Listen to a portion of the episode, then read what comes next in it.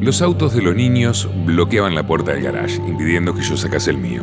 Saqué los autos de los dos, los dejé en la calle, saqué el mío y lo dejé en la calle. Luego puse los dos autos nuevamente en el garage y cerré la puerta. Todas esas maniobras me dejaron levemente irritado, pero al ver que los parachoques salientes de mi auto, el refuerzo especial doble de acero cromado, sentí que mi corazón batía rápido de euforia.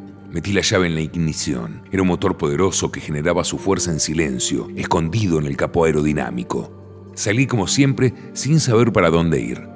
Tenía que ser una calle desierta en esta ciudad que tiene más gente que moscas. En la avenida Brasil, ahí no podía ser, mucho movimiento. Entonces llegué a una calle mal iluminada, llena de árboles oscuros, el lugar ideal. Hombre o mujer. Realmente no había gran diferencia, pero no aparecía nadie en condiciones, así que comencé a ponerme un poco tenso. Eso siempre sucedía. Hasta me gustaba. Entonces vi a la mujer. Podía ser ella, aunque una mujer fuese menos emocionante por ser más fácil. Caminaba apresuradamente, llevaba un bulto de papel ordinario, cosas de la panadería o de la verdulería, estaba de falda y blusa, y andaba rápido. Había árboles en la acera ubicados uno cada 20 metros, un interesante problema que exigía una dosis de pericia. Apagué las luces del auto y aceleré.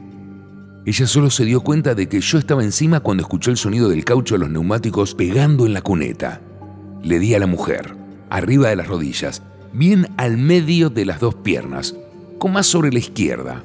Un golpe perfecto.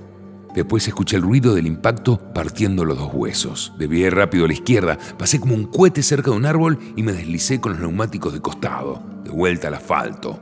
Motor bueno el mío, ¿eh? Iba de 0 a 100 kilómetros en 11 segundos. Pude ver el cuerpo todo descoyuntado de la mujer que había ido a parar rojizo encima de un muro, de esos bajitos de casa de suburbio. Examiné el auto en el garage. Con orgullo pasé la mano suavemente por el guardabarros, por los parachoques sin marca. Pocas personas en el mundo entero igualaban mi habilidad en el uso de esas máquinas. Cuando entré, la familia estaba viendo televisión. ¿Se diste tu paseíto? ¿Ahora está más tranquilo? Preguntó mi mujer, acostada en el sofá mirando fijamente la tele.